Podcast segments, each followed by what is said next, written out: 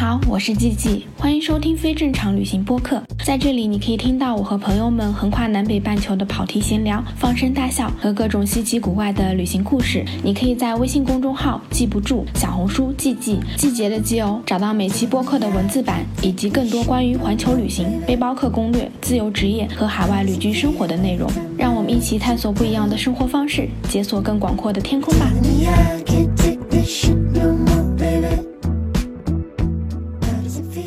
家好，欢迎收听非正常旅行电台。这是一档横跨南北半球的旅行播客，带你用声音环游世界。今天这期播客呢，是我难得的线下录播客。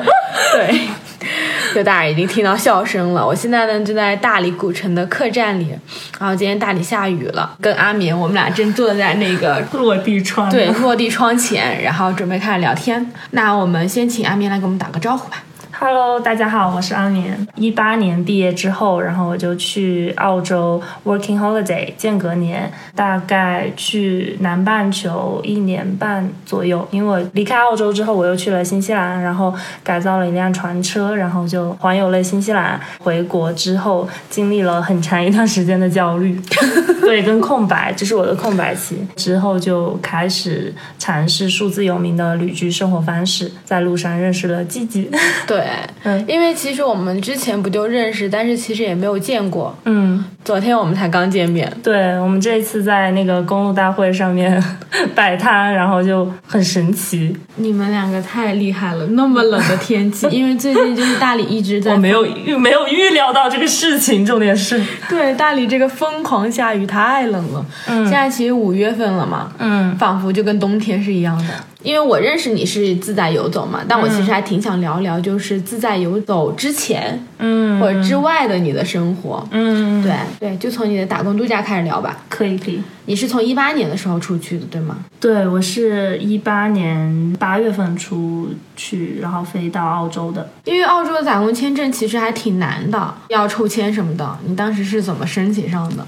其实它那个 EOI 抽签是今年才开始的，嗯然后在我那个时候是抢签，嗯就是一年会发五千个名额这样子，澳洲。然后我一开始其实，在大学时候知道，呃，Working Holiday 这个签证是新西兰的，但是新西兰一年只发一千个名额，对一千个。对。然后我就会觉得啊，好难。但是后来就是在我大三还是大四的时候，我就发现澳洲也开放了，而且有嗯五千个名额，然后我就会觉得相对好抢一点。然后你就去抢了，是吗？其实我当时还是找中介代抢的，哦，因为其实当时这个，嗯、是被中介垄断了的那种感觉，就是，嗯、真正自己抢到的人特别少，嗯，然后大部分人都是通过中介去抢，但我自己当时也有抢，也有找朋友帮忙抢。我当时去找了香港的一个网吧，就想说网速快一点，结果那天我其实已经比大家快很多了，但是那个时候突然网吧断电，我就觉得这什么事情啊？网吧断电。对，然后我就没有抢到后来，但是我之前已经找了代抢的机构，但我其实觉得这个不太好，所以我不知道是不是因为这个原因，就一小部分的原因，所以导致澳洲政府现在可能会开始选择用抽签的方式，可能相对来说会更公平一点。嗯，我会觉得，你申请找中介的话，他要收你多少钱？我当时好像一千多块钱就够了，哦，但是后来就是一直在涨价，对对。下一批就涨价，下一批就涨价。如果就是大家就是会预测说，那之后不是一直都会涨到那种很高很高的价格，就没有必要啊。对，其实我之前也考虑过想要去那个澳洲打工签证，但那个时候我已经出国了，然后我就很想说，哎，有没有其他旅行方式可以去边玩边旅行？嗯，然后我也看了一下澳洲和新西兰，我就因为觉得哇，只有这么几个名额，然后我就没没想要再去。嗯，其实你可以讲一下，就是整个过程是什么样子，比如说哦，通知你中签了之后你要做什么？其实这个事情还蛮神奇，因为我当时正好在香港旅行，嗯然后我当时在那个旅行的路上，然后那时候就看到了澳洲政府的那个官方发出来说，今天下午还是今天晚上开始抢名额，嗯，然后我当时就马上就去找了一家网吧，我刚刚还想说，怎么就在还在香港网吧？他们当时还有很多人说印度的网速特别快，就有那种在印度的小伙伴。然后我那天晚上是在住的地方，然后就一直等中介的通知，就是没有等到，然后我一一个晚上都没有睡，就是辗转反侧。我当时真的就是心里就是。下定决心我要毕业之后一定要去。嗯，然后我就觉得没有抢到，我应该会很伤心。后来凌晨我去上了个厕所回来，然后我就看到那个就是待产的通知，就短信通知。其实当时网上已经有很多那种攻略，就是教你怎么填表格啊什么的，就一步一步流程，然后就按照那个走就好了。但是我每天都会反复的 check 那个表格，我已经填好了，我会一直检查，一直检查。就是你填好就提交就可以了。填好之后，它还要有一段时间是等待期，就是政府会告诉你什么时候你去递签，要去上海，然后还有广州还是成都什么的。嗯，就澳洲的领事馆。对对对，我当时是分到上海的领事馆。嗯，但是当时要我去递签的时间其实比大家都晚，我差不多是倒数第二天还是第三天，所以当时就是在群里面看到大家都陆续都已经先下签了。哦，然后我心情就很紧张，我就担心我表格万一没填对啊，没有办法下签怎么办？那其实概率特别特别小，嗯，就基本上你抢到签，基本都会通过的。哦，那等于你们去签证，它其实是要面签的，是吗？对，问问问题之类的。嗯，那不需要，只要就算问问题，也只是问那种非常简单，就那种一两个问题。哦，那还好，对，我还以为要问很多问题。哦，不是不是，特别容易。那你当时去澳洲之前，你是先找好了就你要打工的地方吗？还是你就直接就过去再找的？我没有找好打工的地方。嗯我当时开始其实也是有做一些攻略的。我做的攻略主要是看，嗯、其他小伙伴已经在那边工作了之后，他们一般是通过什么途径去找工作的。嗯，包括大家生活的一些地方，就是住宿啊，什么什么，哪一些地方会更便宜啊之类的，我会做这这些方面的攻略，然后会把它的地图先了解一下，大概什么东西在什么位置这样子。我最后选的是在凯恩斯，就是大堡礁的那个小哦，镇。我知道，对，因为我也挺很想去大堡礁。对，因为我是一个特别不喜欢大城市的人。虽然其实当时已经有去的很多打工度假小伙伴就已经告诉我说，你可以先到悉尼或者是墨尔本去找工作，会相对来说好找很多。但是其实因为那边包括留学生，然后呃打工度假的小伙伴已经背包客已经太多了，嗯所以就导致那边很多黑工。嗯，店家会把工资压低，就往下压。正常的薪水一个小时是最低二十一刀一个小时。这么多，澳洲是全球薪资最高的一个澳洲国家。好贵啊！我也要对去澳洲，因为我二零年回国之前，加拿大的最低工资是十四刀多一点儿，嗯，这些汇率其实是差不多的，都五五差不多吧，对对对，对吧？重点是澳洲人很搞笑，就是当时我在的时候是二十点多少刀，嗯然后那个时候就是澳洲人就觉得澳他们工资太低了，嗯然后他们就很多人就是上街抗议，要求涨工资，然后又涨了一波。我当时觉得哇，他们真的是很爽，对。对。但是你后来就去了凯恩斯，你是去直接就飞到那边吗？对我直接从深圳飞，然后哦其实还蛮近的，七个小时就到了。哇，嗯，很近哎，对，而且机票也很便宜，一千多块钱。这么便宜，对我当时觉得啊真的是去去澳洲了吗？就觉得好便宜又很近。一千块钱机票，现在你从深圳飞新疆都不够。对啊，我当时从新疆飞回来一千多块钱，我好气。对，感觉听完这期播客，大家都在疯狂心动。啊，我已经就是劝劝很多朋友去打工度假了。对，但打工度假有年龄要求，对吗？嗯，对，是三十一岁。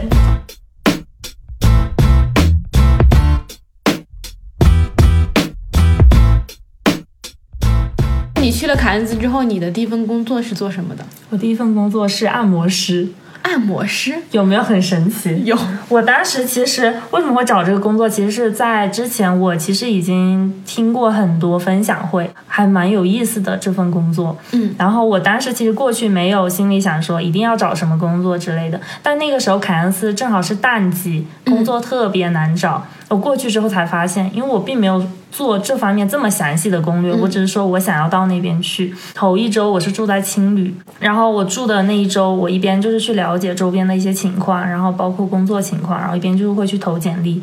因为凯恩斯是一个很小的小镇，所以我当时是直接就是扫街投简历的。就感觉到他们其实那边完全不缺人，那个时候因为不是旅游旺季，然后凯恩斯其实是一个旅游小镇。其实我当时运气还蛮好的，我是先找到一家那个按摩店，它其实是一个韩国人开的店，然后他当时就不想收，他说他们店里从来都不收中国人，所以那个店就全部都是韩国人跟日本人。嗯，但是我那个时候是第五天的时候吧，大概。我又去问了一次，因为我实在是找不到工作，嗯，就各种死缠烂打，可以说是。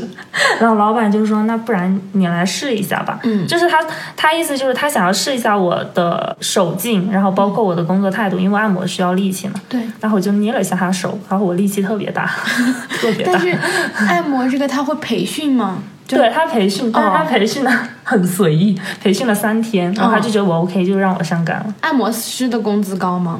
嗯，还蛮高。我当时的工资是二十八刀一个小时，那很高了，对非常高。所以当时就觉得还运气还蛮好的，而且那个老板就是对我们都很好。他是这样子，就是有客人来，然后你就去按摩，然后没有客人来，其实大部分时间都是在休息室，然后有那种沙发可以躺的，然 后大家会坐在一起聊天，然后还有一个小冰箱，老板会在冰箱里面囤很多零食。哇，那真的很好。对，所以其实每天我感觉大部分时间就是躺平，因为淡季的时候其实客人不是非常多，他是按照客人来提成的那种，嗯，就是你有客人，然后才会给你钱这样子。但是那个时候如果是淡季，有的时候我们一天真的完全没有客人，他也会给我们工资，哦，但你还是按小时配的吗？就不是按照小时配，就是如果没有客人，他就是一天会给我们，比如说九九十刀啊这种的，不会说完全不给你钱。哦，那还是挺好的。对，后来我跟大家说的，就是跟其他背包客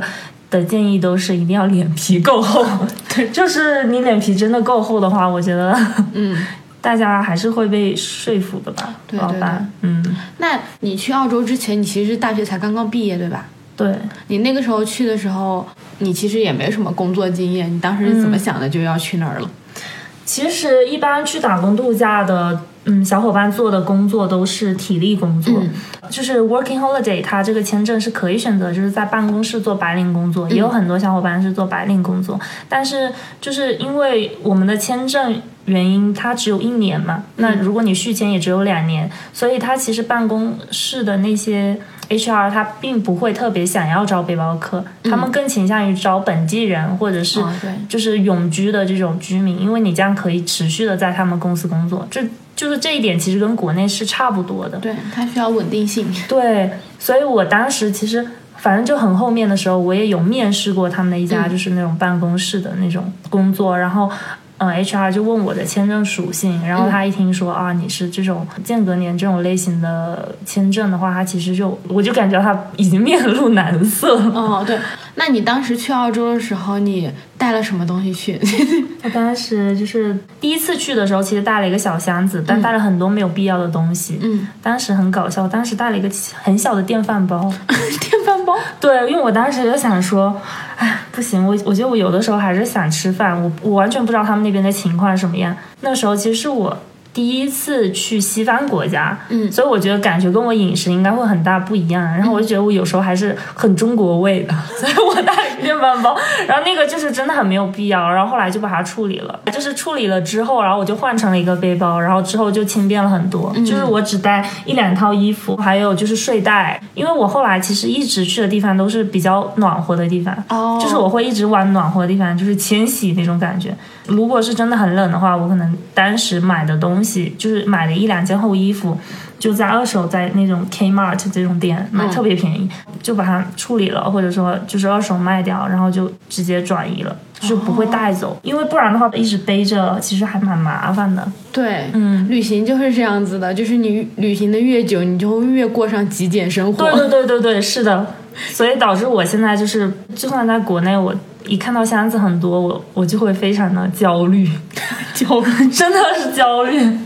太好笑了！我现在也是，我一般就是如果去那种野外啊什么的，就比较偏远的，然后我就背大包。嗯然后我现在拍摄的话，我不是在拍一百个陌生人嘛，然后我就背行李箱，我所有的家当都在我这一个行李箱里，感觉可以满足我所有的生活需求，是的，刷牙、洗脸、毛巾，就要啥都有啥。嗯，但我都觉得那个太重了，我就期盼着夏天赶紧到来。是的，因为冬天的时候，就是比如说像大理这种每一天下雨，我是真的不太知道要怎么那穿个，对对就你现在大理这个，你感觉穿羽绒服也不过分。对啊，对啊。然后我前几天还想说寄一波衣服回去，然后现在一过来又变成这样。我就是那个寄了衣服回家的。就就说不行，就是在这边就有时候没有办法，因为我没有料想到这边这么冷。对，我是去了重庆、成都，然后去了川西，因为我知道川西很冷，所以那时候我还带着厚衣服。我想说雪山我都去了，我来大理怎么着也很暖和。然后我就在回成都的时候，我就把我所有厚的衣服都给寄走了。嗯，好，没想到这几天大理温度骤降，真的是很夸张。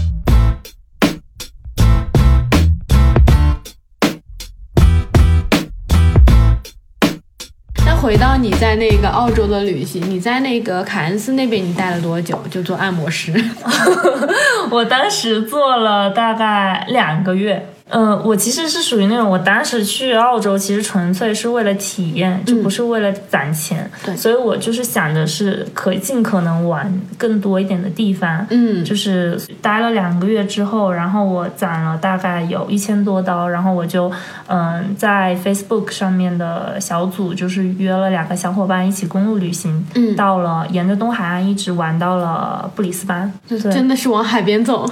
对，就是它往中间走的话，就是那个沙漠那那一带，然后我当时是走海边的那条线，然后当时其实挺有意思的，就是那趟公路旅行就差不多把我挣的钱花完了。嗯，然后因为我们当时玩了很多项目，就是有出海，然后就是坐帆船，然后因为我之前一段时间待海南嘛，就会发现就是国内外那个性价比真的差很多，就国内好贵啊。嗯，我刚刚还想问你物价呢，比如说在澳洲的物价怎么样？啊，特别便宜，就是就是以澳币来算的话，我觉得就包括换算成人民币，我都觉得不贵。嗯，就当时我的生活成本，其实基本上我一周的薪水差不多是七八百刀这样子嘛。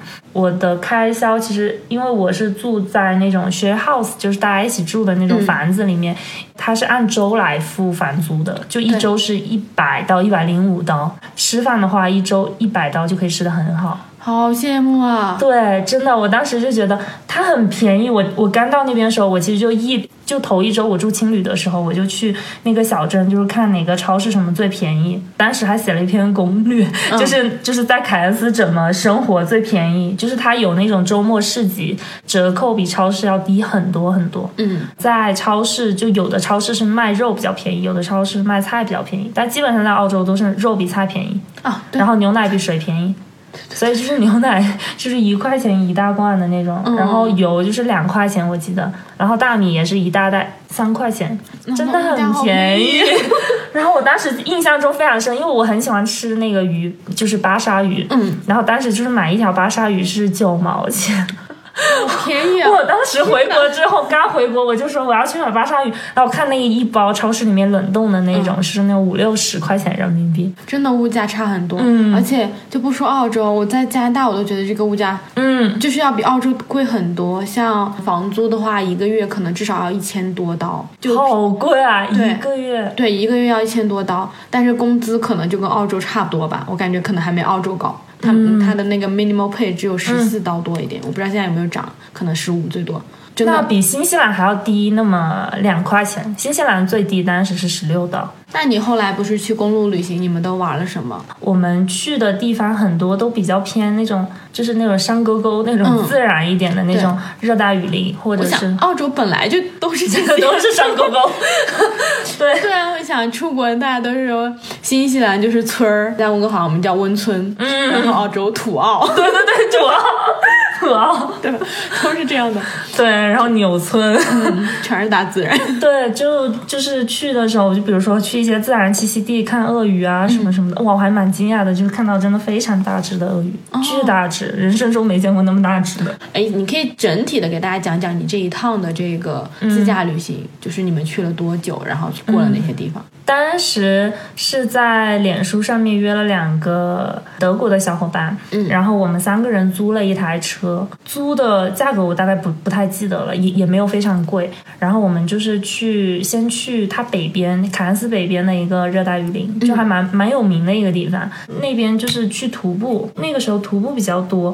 然后后来就是往南边往布里斯班走的时候，经常会不是就在海边嘛，然后会有很多很多的 tour，然后我们就会报名参加那种 tour。然后当时因为那个德国女生她认识一个本地的，就是做那种旅行的，类似地接那种旅行社，然后会给她一个非常非常低的价格。就比我们晚上报的时候要便宜很多。嗯，然后他当时就看到有好玩的，他就问我们想不想参加，然后我们想参加就他就直接付钱给那个人，然后那个人就直接给我们一个单子回执单，我们就凭那个单子就是去去船上，然后给船上看一下就可以了，哦，就很很简单，很简单。我觉得可能就类似于国内那种飞猪之类的那种，嗯。但是他直接联系那个人，嗯，然后我们有就是出海，我觉得那个去了一个叫白日梦岛的地方，特别特别漂亮，就是至今都没有我没有去过其他地方胜过那个岛的，嗯，就那个岛的沙子非常的白，说是澳洲最漂亮的一个海岛。然后当时我们是坐帆船去的嘛，嗯，然后他那个帆船是，就是大家所有人都是就是围一圈坐在那个帆船上面，然后中间是一个那个船长特别像海盗，他可能以前就是个海盗，加勒比海盗这种是吧？因为他会戴一个就是那个眼罩，嗯一边那种，然后头发也是那样子的，然后他会跟我们讲一些航海求生知识，拿一个航海地图在中间跟大家讲解。开到那个海旁边的时候，带大家去潜水。是浮潜的那种，对吧？嗯，对，浮潜，剩下人在坐快艇去那个岛上面。哦去岛上面还可以再徒步，那个岛还是蛮大的，嗯就还是可以有那种热带雨林里面还可以徒步。哇，然后出来，主要是那个海滩真的很漂亮，就是那种纯白色的海滩，嗯，纯白色的。听起来就很想去。对，就很漂。亮，而且我觉得境内它也不贵，好像也就两三百刀吧。哦，那还挺好的。对对，之前在海南的时候，我看那个价格，我真的是震惊了。海南要多少钱？海南好像出一次海，好像至少一万人民币起。哇，这么贵！对，哦，我知道他们如果是包游艇，可能对八千到一万多。嗯，我就觉得好贵，那还不如去 澳洲玩那个 tour 呢。对对对。那你这一趟你们走了多久？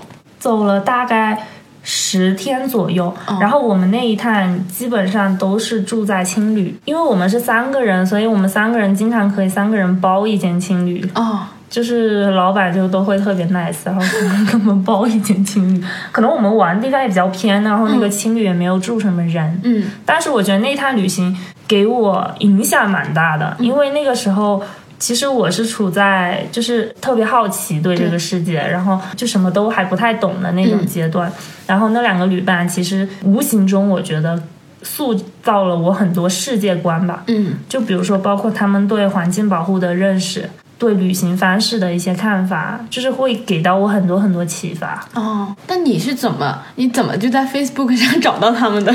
基本上就是在澳洲，就是背包客，大家都会有那种群组可以去加的。然后进到那个群组里面可以发帖子，就经常会看到有人发说几月几号到几月几号想要从哪里到哪里，嗯，然后有没有小伙伴想要一起拼的？哦，对你就看到这个信息了。当时是我自己发的。哦对，然后我当时想要约嗯其他的背包客一起玩，因为就我一个人的话，嗯我就会觉得不是很有意思。对当时我就发了，然后当时就有一个女生，她就联系我，嗯，然后后来她又找到了一个男生，所以我们三个人一起玩，哦然后那趟就玩的特别特别开心，因为我们三个人就是很近距离的相处，就是每一天都在一起。对。所以说，其实是看到了很多很多跟我不一样的生活方式，嗯。跟想法吧，我觉得他们两个是属于也是拿的那个打工度假签证来的吗？嗯，那个女生是，然后那个男生他只是单纯的来旅行，哦。然后那个男生还蛮有意思，他其实当时那段时间他刚好失恋了，而且是跟他的前女友已经在一起很久了，就大概十年吧。哦，本来那趟旅行是他要跟女朋友一起去的，嗯。然后就分手了之后，但是他说他还是想要一个人把那趟旅行完成。嗯，就他其实，在德国是做那种特别高薪的那种白领工作，就是做那种管理者的那种工作。然后我也是后来认识了之后，我慢慢才聊到自己的一些事情。然后他就说他他的工资哦，反正很高，就是巨高。然后我说那我当时其实很好奇，我就说那你工资这么高，你为什么要选择这么穷游的方式？我觉得我已经很穷游了，他 我觉得他真的很穷游，他的背包里面就是。只有两件衣服，然后剩下都是什么航海的望远镜啊，什么求生手册啊这种东西。当时那个电饭煲就是他讽刺我的，他就说你与其带这个电饭煲，你为什么不带一双更好穿一点的那种徒步鞋呢？这种，然后我说，但是我平时想吃米饭，然后那个时候他就说米饭你直接用锅就可以煮，那时候我不知道这件事情，我那时候可能生存技能真的很低，嗯，他每天都会煮米饭，我就看他直接拿锅，然后里面加水，然后就直接就蒸了。嗯，但我那时候不知道，然后我那时候看了他的包，带了一个非常重的望远镜，我说你包怎么这么重？然后一打开。就不是什么洗漱用品，因为他后来跟我们就是分开之后，他就一个人跟一个意大利人跟一个法国人，然后那个法国人有一艘船，嗯，他们本来要航海，就是回欧洲，后来好像他他就说他们航海到了亚洲，到菲律宾那边的一个岛，然后就没有继续下去了，就是海上管制太多了，而且他说其实真的非常非常难，就是我有采访过他嘛，嗯，然后他当时就说，嗯、因为其实，在海上每一天就是非常非常累，他说那可能是他人生中最累的时候，他们是轮班嘛。每一天只能睡五到六个小时，嗯。然后剩下时间你要用非常大的力气去掌舵，然后你掌舵的同时，然后旁边还有很多东西需要你去整理，然后你平时还要一直去盯着海面上的情况。嗯，他说非常非常累，就是他从来都没有这么累过。我认识几个朋友玩航海的，就是确实很累，反正我觉得，而且很危险。是的，这也就很凑巧。我当时跟他分开之后，我不是飞去新西兰了吗？我在飞机上，我就正好看了一部电影，那个电影就是讲什么太平洋风暴之类的，啊、就是讲一一对情侣，然后他们就去航海，最后就是反正就是其中一个人落海，然后就遇到风暴，然后就死掉了。我当时就很紧张，就刚好他就走了，你知道吗？嗯而且他也是走太平洋那个 那个线，然后我就说你还好吗？然后他就还没有信号，嗯就因为他们都在海上，然后他可能有的时候到一个荒岛上面，可能就会。拍一个照片，就是他们就是自己钻木取火，在那个岛上，我就觉得好像鲁滨逊啊，对对对，对，让我觉得真的很勇。嗯，那另外那个女生呢？你说那个跟你一起玩的那个女生，那个女生她也是打工度假，然后她大概那个时候已经三十岁，然后她辞职了，就是来澳洲打工度假。她其实以前也一直都在旅行，嗯。她基本上去了就是全球大部分的国家，他都去过了，而且他的旅行方式也很有意思。嗯我记得他说他去巴西还是哪里，然后就是跟一个小伙伴换房住，就是他在巴西的时候住在他家里，然后他去德国住在他的家里，还有很多就是其他的一些旅行方式，就是当时的我都没有尝试过，嗯我就觉得很好玩，让我了解到很多我自己未来可以尝试的一些方式。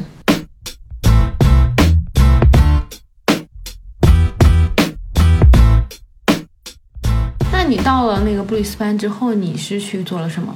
我当时就去新西兰了。等于你的澳洲打工签证是可以去新西兰，还是你申请了单独的新西兰签证？我当时去澳洲之前申请了新西兰的旅游签，很快三天就下签了，这么快？就是五年多次，嗯，就是我现在还可以去一次，可以停留三个月。就是由于新西兰劳动力过于紧缺，新西兰政府就说去那边旅游的也可以打工。那新西兰真的感觉比澳洲更村是吗？我觉得就是那种大一点的那种娱乐活动真的不是很多，嗯基本上真的是看景。所以我当时是觉得很适合养老，嗯，但是对当时的我来说，我会更觉得自己适合待在澳洲。对就新西兰适合我去旅行。嗯，你去新西兰的时候，你都做什么了？当时我去新西兰就一直去开车，然后旅行。当时那个车是，嗯、改造成了一个船车，什么是船车？类似于哦、床是吗？对，那种就是那种后面自己去嗯那个工厂里面，我们去定就有制了点像那种木板。van 一样的那种，嗯对吧？嗯后面就可以自己可以睡觉。对对对你你当时去新西兰的时候，你是怎么找到这个工厂的？你不是刚去吗？对啊，就是我当时一个朋友在新嗯西兰打工度假，所以他当时是有一辆车，哦然后我们俩一起的。所以等于你们是做了一个新西兰环岛吗？我去新西兰去了三趟，嗯，然后呃三趟一共环完岛的。哦，你都去了哪些地方？新西兰环岛感觉怎么样？给大家讲一下。新西兰环岛第一次、第二次感觉都很好，而且我在新西兰体验了两次打工换宿，嗯就是用 Help X 打工换宿，那两次打工换宿也影响我非常非常大，嗯因为我当时是住在两个。住了两户人家里，然后他们家都有小孩儿。嗯第一户人家是那种一个是四岁，一个是六岁的小男孩，就是我住在他们那里，然后就是很在地的体验到他们那边的教育方式。嗯，然后我觉得非常让我感到震撼吧，嗯。可以算是。印象中就是第一户人家是，嗯、一对夫妻跟两个小孩儿，嗯。然后他们家在一片森林里面，他们家地特别大，然后他爸爸是个建筑师，嗯。是个德国人，他妈妈是新西兰人，然后他爸爸就自己建了那个大房子，哦，非常厉害，那个房子很漂亮，就是四面落地窗，在树林里。然后他爸爸还在旁边的树上建了一个树屋，嗯，平时会带小孩去住。然后理想中的房子。对，真的很漂亮。然后他们家有养一只狗，然后还有养羊啊，什么鸡，什么很多小动物。我觉得让我印象比较深的是爸爸妈妈对小孩的教育吧。就他爸爸就是工作特别忙，然后他又不想说让他的家庭时间就是减少很多，所以他把他的工作室就是放在了家里的客厅。然后他有两另外两个合伙人，那两个合伙人每天都会到他家里跟他一起工作。他就说这样的话，在他们家的客厅里就就会让他的工作变得更加有生机一点，而不是特别的死板。嗯，所以他们平时其实都会尽全力的陪自己的小孩儿。就印象中有一次是他们的那个万圣节吧，然后他爸爸妈妈就答应两个小朋友说陪他们到镇上去玩。嗯，那天他爸爸临时工作太忙了，我听到他爸妈就是在聊天嘛，就我们也在旁边，他爸妈就说，嗯、没关系，你你太累了，你就不用再陪了，我跟小孩说一下就行了。嗯，然后他爸爸就去跟两个小孩特别认真，他爸爸就蹲下来跟他小孩说说，嗯，对不起，爸爸今天工作太忙了，就没有办法来陪你啊，去镇上玩什么。但小孩子他那个时候就特别开心，他就想到他要化妆舞会啊什么的，嗯他也不是很在意，但他爸爸就还是一直在跟他解释这个事情。对，我们要走的时候，然后他爸爸就是又一直在很纠结，我感觉。然后后来他爸爸又临时又说：“那我还是去吧，因为我已经答应过他们要陪他们参加我这个万圣节了。”然后我当时特别感动，就是我会觉得，就算是工作很忙，但还是很尽力的在抽出时间陪自己的小孩。对，而且你说到这个，就是很多时候家长对小孩子的那个承诺是很重要的，嗯你不能随便的答应，但是你答应了，真的就是要做到。对，而且就是平时，比如说我们大家一起吃饭嘛，就围着桌子吃饭。如果那个时候正好没有人在说话，他爸爸妈妈都会就是让所有人都静下来听他说话，就是很认真的听他说话。他说的就是有点结结巴巴，然后自己有时候就飘了，自己说完也不知道说了什么。就是他爸爸妈妈都会给他很多很多就反馈跟回应。嗯，小孩就是会觉得。被尊重的感觉，对对对但是到其他人说话的时候，他也就经常会插嘴嘛，就是小朋友嘛。然后我就会觉得，如果是在国内的话，爸妈就是小的时候，如果你插嘴的话，就是大人说话，小孩别插嘴这种。嗯。但是他爸爸妈妈就说，当时你自己在说分享你自己的生活的时候，你有看到别人有在打断你吗？如果你在说话的时候，我们也像这样在打断你的话，你会是什么感受？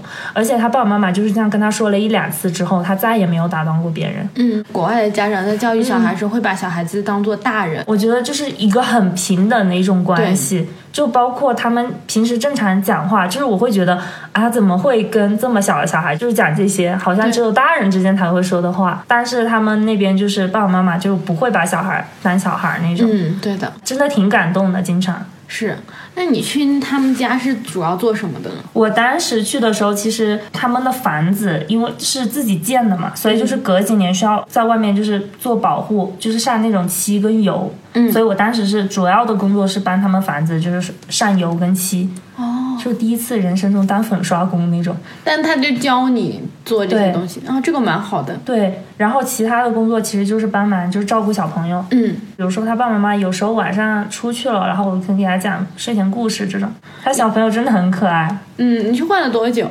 嗯、那一次好像大概也是十天左右。哦，嗯，那你不是去你说改了那个房车之后去新西兰旅行的时候，你有去哪些地方吗？其实当时第一次的时候，我们就是先先环了北岛，嗯，但是我们玩的特别慢，嗯、想说我们有时间还蛮多的，就是看到好玩的地方，我们就可能会多停一下这样子。所以包括后面就是玩到中间的时候，然后就想突然想说，那就去换宿吧，嗯，就觉得很不一样，就是跟我们自己单纯去玩的感觉还是很不一样的。听起来就是一个非常随性的旅行。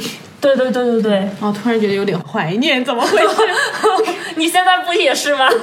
我现在虽然也是，但是还是突然觉得那种完全无忧无虑，就是今天走到哪儿算哪儿，然后就哎有一个新的想法，那就立刻马上去做。是的，哦，那种感觉真的还是觉得，我觉得我现在很久都没有当时的那种感觉了。我觉得应该是我的心态不一样了，就是那个时候可能也比较小，然后对我来说，哎，就是兜里真的是兜里有钱没钱我都无所谓那种。嗯，就我当时每次换到下一份工作之前，我兜里都只剩几块钱了。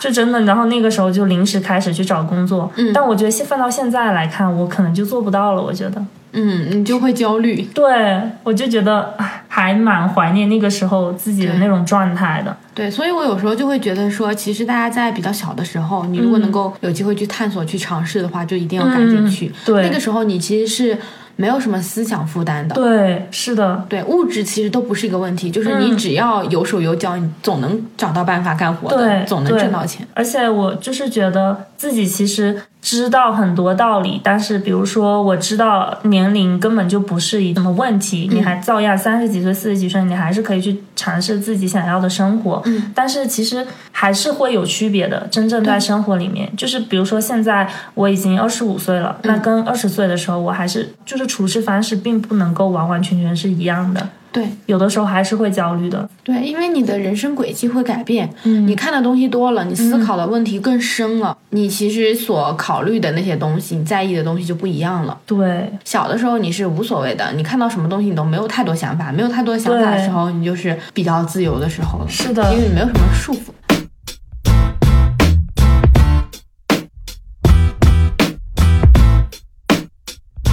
回到你的那个新西兰旅行，在新西兰的时候有去过什么比较漂亮的地方吗？如果大家去旅行，你会很推荐的。我其实觉得整体来看，南岛还是会比北岛更漂亮。嗯南岛是指哪一片？就是新西兰，它是分北岛跟南岛嘛。南岛它是有雪山的，一路上开车它都是有雪山的，嗯特别好看，但是比较冷。我去南岛的时候还是七八月份的时候，嗯是新西兰最冷的时候，所以那个时候真的是天寒地冻，可以说是。然后我记得当时在那个一个很漂亮的湖叫牛奶湖吧，嗯其实挺有名的，在新西兰。然后那个湖，但是肉眼看到是真的很漂亮。其实我觉得我在新西兰让我印象更深的，其实都是在那边遇到的人。人是吗？嗯，就是在那个过程中，可能我们平时有的时候会住在当地人家里。嗯，我记得我参观过的各种各样最有特色，然后最温馨、最不一样的房子的，都是在新西兰。哦，你会不会觉得这个会跟当地人的生活状态有关系？就是他们其实注重于家庭，然后会花很多时间在自己的房子上，然后把这个房子变成他自己可能一个生活的空间。其实，在新西兰，它是有一个非常神奇的一个点，就是他们那边的搬家非常非常有意思。嗯，因为我当时是住在一个呃当地的老奶奶家里，然后他们家真的很漂亮。那老奶奶是一个服装设计师，嗯，然后她家真的就是是童话里面才会看到那种房子，很有意思。的？就是里面就是各种各样的那种，就北欧那边、就圣诞节的那种感觉。就是很多东西嘛？对对对，然后它的每件衣服都不是我们平时会见到的那种，它是非常有创意的那种衣服。我觉得新西兰人审美真的个个都很好，在街上就他们包括他们二手店啊什么都很漂亮，就是 vintage 啊什么的，他们很喜欢。哦，我就说你们家这么好看，那那你万一搬家，那东西很多呀，那要怎么办？他说我们新西兰人搬家，就比如说他说他之前是住在另一个城镇，他搬到这个城镇是他们的搬家公司是直接搬你整个房子像切蛋糕一样切成切成几块，然后直接第二天帮你运到另一个小镇，你东西不需要换。啊，非常神奇，他就就是连那个房子外墙什么都搬过来吗？，对，哦，这一整栋小对木屋，对，这整个房子把你挪走了。他就说，而且很快，他说前一天跟他说完，你清晨的时候他们就开工，然后第二天你家嘣就变到了另一个城镇去了。他说，像我家特别小，直接就一次性就运过去了。那种大的房子，他说就像切蛋糕一样，你切四块嘛。因为我们平时生活地方，我主要会考虑的是我经常在移动，嗯所以我其实每一次我去摆放一些物件的时候，装饰品的时候，我都会觉得。要是搬家的话，我就觉得这些东西收起来，我会真的好累，一箱一箱的砍，重新再摆。然后他们就完全不需要，对啊，这个很好哎。这个很好玩。我当时就觉得 人生观都被颠覆了。对，因为我我到现在就是一直在路上跑啊，我都不敢买很多东西。对，就是觉得你如果要搬家换地方，嗯然后其实那些东西你其实是很难带是走的但国内房子那种结构不一样，就我对对们都很多对钢筋水泥是的像他们都是木头一栋。嗯，他们的房子基本上都是有一个院子，然后两层或者是一层这样子就一栋，但真的好漂亮。我当时就最喜欢就是参观他们那边的房子，嗯，就一个小镇，然后每家每户设计的都不一样，就很像童话里面的房子。对的。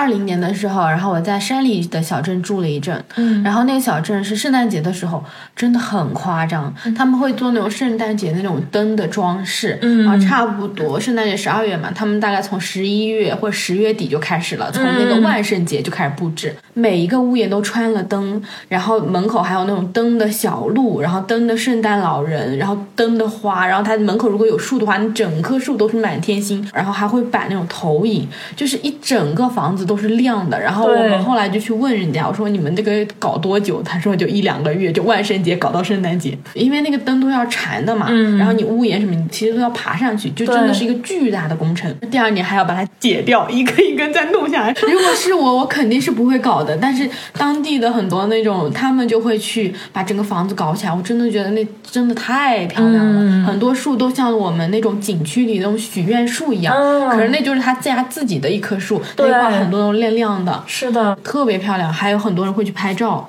然后他就很欢迎你去他家拍照。就是从这些东西，你就能看出来他们是非常非常热爱他们的生活的。嗯，是的，对，就会愿意花很多的精力在自己生活的这个空间里。因为我觉得，比如说，包括澳洲也是，嗯就是他们那边生活节奏特别慢，嗯，每天就下午三四点就躺平了，就去沙滩边喝酒啊、晒太阳。他们主要就是 focus 在自己的生活上，嗯就是会花大量的时间，就是工作就是工作。我发现，就是我同事真的是把工作跟生活分得很开。我们正常是五点半下班，当时、嗯我同事可能五点半的时候他就出去赶客人走了，在我这边就是没关系啊，你喝完再走吧。就是我同事不行，五点半之后就是我的生活时间，他会跟客人讲的非常清楚明白。五、点半我要就是我要回去吃饭了，这就是我的生活时间。对的，对的。我以前在加拿大工作的时候，其实也能感受到，有些西人的老板、他们会分得很清楚。嗯。下班了之后，他绝对不会给你打电话，他只会对给你发邮件，是的，然后发邮件你可以明天再看，对对对 就很开心。对。如果那个东西很紧急，老板就第二天早上起来的时候，他会提醒你说啊，你先查一下邮件，嗯。就是那个事情可能比较着急，但也不会像我们急到就哎给你打电话怎么怎么样，就是对。你又不是分分钟几百万的那种事情，对吧？是的，是 不的需，要，就是大家普遍的生活节奏都慢下来，其实就不会卷了。嗯我们是大家都快，然后对你就觉得啊，我不快就不行。是的，是的，确实是这样。而且他们那边就是老人家一退休之后，他们可能就很多人会把自己的房子卖掉，然后就是买一辆房车，嗯或者是一辆 bus 那种大的车，他们自己改装，就带一条狗，然后就自己去自驾环岛。经常在新西兰遇到这种，我在新疆自驾遇到都是老年人。对对对，我在加拿大也是很多这种，因为加拿大其实也偏向于新西兰、澳洲，它其实不太偏向于美国，它就是一个高福利的国家，像北欧那种。我以前住的那个小区隔壁有另外一个小区，那整个小区就是集装箱，就是你说的那种房子，真的是连集装箱就可以带走的那种。对，就我觉得几天就能建起来那种，它就是集装箱板，然后你把家具移进去，就一个一个。你看房子很简陋，但是每个人外面都有辆房车，嗯，然后他们可能在住这房子的时间不是很久，但是平时都在房车上，嗯，都是那种老爷爷老奶奶，是的就，六七十岁刚退休的。因为加拿大那边有一条就是公路，就全都是国家公园，然后就很漂亮那一条线。我经常碰到那种摩旅骑哈雷的，然后穿着皮夹克、戴着墨镜的老爷爷老奶奶，嗯太帅了，就真的是很帅。然后我问他们说，啊，他们就说他们退休了，然后就一起出来玩，就一个车队，然后全都是那种黑皮夹克的老头，对，特别酷。我其实以前是会觉得他们真的就是完全不在意自己的年龄，嗯，只是按照自己想要的方式去生活。我其实一开始我想说，为什么国内的老人或者说国内的大家不可以也是这样子方式，就是去生活，就是。不去考虑年纪，不去考虑什么，但是我其实回国之后会意识到，就是其实很难，因为整个社会的环境是不一样的对。就是我觉得，哪怕把他们随便拉到 中国的环境来，其实都也不是那么容易可以做到的。嗯，是的。第一个是人本身的观念，就是我们现在可能到了我们这一代或者我们的下一代，你才会有这种说我要关注我自己，嗯。我关注我自我探索、独立思考这些事情，然后你才会想说，哦，我的生活不是为了孩子，我也有我自己的生活。嗯。但是像我们的父母或者在我们的爷爷奶奶，他们其实他们的生活不是只只有他们自己，他们是一个大的家庭，是的，所以那个东西不一样的。纯从个人来说，都很难去把这种情感做的很详细的切割。嗯对对对，还有一个就是社会的制度，就是可能整个社会的，比如说福利制度、养老制度，就是像是的，新西兰、澳洲这些，其实是保障比较强的。加上他人又很少，那每个人其实都能够得到不错的社会保障，那他自然而然房子卖掉也无所谓。嗯，对，但是在我们这里就很难，而且我们太在乎房子了。对你把你的房子卖掉，简直要被骂死了。因为我们人口太多了，所以如果真的没有房子的话，你就是租在别人家里，然后随时别人要把房子收回来，其实就特别麻烦。然后就是我们搬家也确实很麻烦。对的，对的，对对的，因为你总会觉得你是不安定的，嗯，对，心里会有这种感觉，所以其实还是差别很大的。其实早一些年那个时候在国外的时候，我特别不能理解为什嗯么国内要这样。然后后来回国了之后，我自己经历了很长时间的低谷，然后我嗯慢慢就是觉得，我我已经可以理解，我也可以接受这样子的不同跟差异。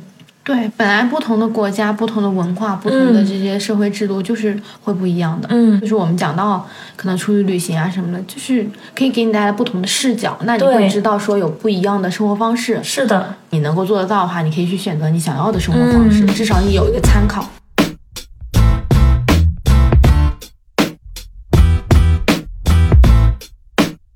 你从新西兰玩完之后，你是又回澳洲打工了吗？呃，我其实当时呃就到二月份了，然后我回家过年了一下，我又飞回去了。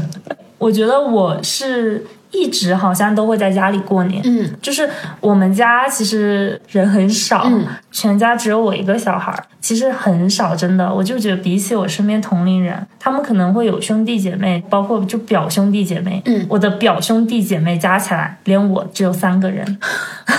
是真的很少。对，然后除了我之外，所有人都已经去美国了，嗯就只有我一个人回家。嗯然后我就还还是蛮想过年回去陪一下他们，大概回去一周多吧，然后我又飞回。飞回澳洲，多亏机票便宜是吧？当时我飞回到澳洲，还是回到布里斯班。我当时在想说，要不要继续在布里斯班工作？但是我回来那一刻，我就突然意识到，我不想再待在这里了。就是我觉得我当时其实特别飘，就是属于那种我在一个地方待两个月、三个月我就腻了。嗯我心就静不下来，我就一直想走。然后我当时就想要去别的城市，在想说我可以去哪里，然后我就查了一下机票，后来就直接飞到了珀斯，就是西澳的一个城市。那就更是沙滩海边了。没其实，东海岸的海可能会更野一点，我感觉。然后西海岸就感觉，因为西澳是一个人更少的地方，就包括珀斯是那种就是最孤独的城市。嗯对，所以就没什么人。嗯，然后我当时到珀斯的时候，反正那个时候也不知道为什么，也是淡季，也一直找不到工作。嗯 对，然后当时就投了很多那种工厂，然后也一直都没有消息。后来就有一天，就是接到一个电话，就通知我可以去那个旁边的那个老鼠岛上工作，嗯，我就直接去那个岛上工作了。对你去岛上干什么了？哦，我当时是在他们的连锁咖啡厅里面哦做那个服务生，还有做饮料。哦，对，就等于你还是现学的是吗？嗯，服务生其实我当时已经在澳洲做过了，嗯真的是被逼出来的那种。嗯就是当时先是在布里斯班那家寿司店工作，嗯然后就是几天之内就是疯狂背菜单，因为他们的店特别大，哦菜单很多，而且是回转寿司，哦 要全部背下来，还有酒单，我还要做调酒，嗯。然后就是酒单也要记，而且我我又不喝酒嘛，然后他们那个酒是什么什么什么 Savion Blanc 这种的。哦，鸡尾酒的酒名对？对，而且那个经理非常非常的严苛。我是坐公交车上下班，我在公交车上我都在背。澳洲需要给小费吧？嗯，不需要。他们不用给吗？嗯，在按摩店会给小费。在加拿大就工资就那么低，然后我每次去吃饭还要给小费，要给百分之十到百分之二十，看餐厅。如果是高级的餐厅，它可能写就是从二十开始，你有些还给到二十五。然后加拿大还有税，大的城市可能税就百分之十二三，然后你再加上给个就是十几的小费。你这一顿饭钱其实还要再额外加上四分之一的那种什么 tips，哦，真的是天哪，不要活了。对我妈说，她以前去美国嗯玩的时候，她就是每顿饭一边吃一边在算要一会儿要给多少小费。你真的会感觉肉疼。贵的餐厅真的小费它是就是卡死的，它有两种，一种就是让你自己输入你要给多少 tips，然后那种贵的餐厅它只有选项，就一二三，比如说它从十八开始，然后二十、二十五，天哪 你不能，一般大家默认就是你最少小费要那个十 percent。然后你如果实在没钱，你就输个十，他们也不会说你什么，因为你反正在 POS 机上输也无所谓。但是那种餐厅就很坏，就高级餐厅它就一定是要你自己选项的。然后像美国，它更夸张的是，它的那个 tips，它会给你那个小票嘛，小票之后它有一个栏是写 tips 的，然后你要自己写数字，就很尴尬。比如说你要给百分之十五，给百分之二十，然后你再把你信用卡夹到那个单子上，然后给到他，那个 waiter 就能看到。我记得有一次有个朋友很好笑，他的爸爸去，啊，他们不知道底下写的那个 tips 是多少，他就以为那个东西有点像是我们填那种问卷一样，对，他就以为这个是你觉得我们这个值多少钱，然后他爸就给他填了个二三十、三十几可能，因为他爸就觉得这是随手写的，真的很好笑，好惨了！在澳洲不用给 tips 真的蛮好的，因为像在加拿大，我有些朋友，呃，就上学的时候他们打工嘛，然后他经常说他拿到 tips 是要比他的那个工资高的，因为加拿大工资不高，但对，tips 很高。，是的，是的，美国也是这样子。嗯，我前两期跟另外一个女生宜心聊，然后她是去加勒比游轮上，她说她一个月可能也能够挣到三四千美金在游轮上，非常多钱了。三四千美金，国内已经月薪哇，对啊两万五了，好好啊！对，真的是挺有钱的，还能自己玩儿。